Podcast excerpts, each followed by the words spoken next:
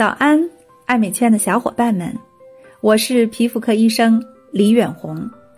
每天早上八点，和大家分享一个感兴趣的护肤话题，开启爱美好时光。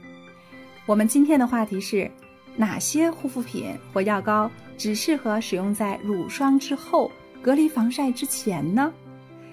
这个问题呀，让很多小仙女们真的是摸不清头脑，非常的着急。啊，医生呢开了一些药物，呃，真的不知道应该怎么样用才能发挥最大的疗效。比如说，好像治疗痤疮的丹赛、达芙恩，还有呢维甲酸类的药膏。另外，近期有一些功效性非常强的治疗痘痘的药膏，比如说像博乐达的超分子水杨酸，像百植萃的青豆凝胶这一类呢，其实略略也是有些刺激性的。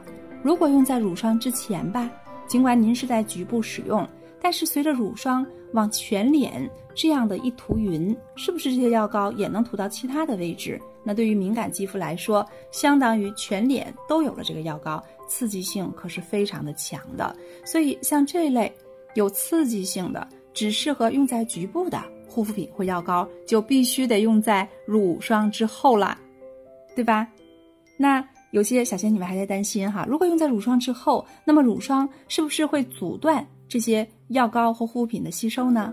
实际上不会的，只要我们用的乳霜不是那种油状的封包剂，完全不会隔绝后续药膏的吸收。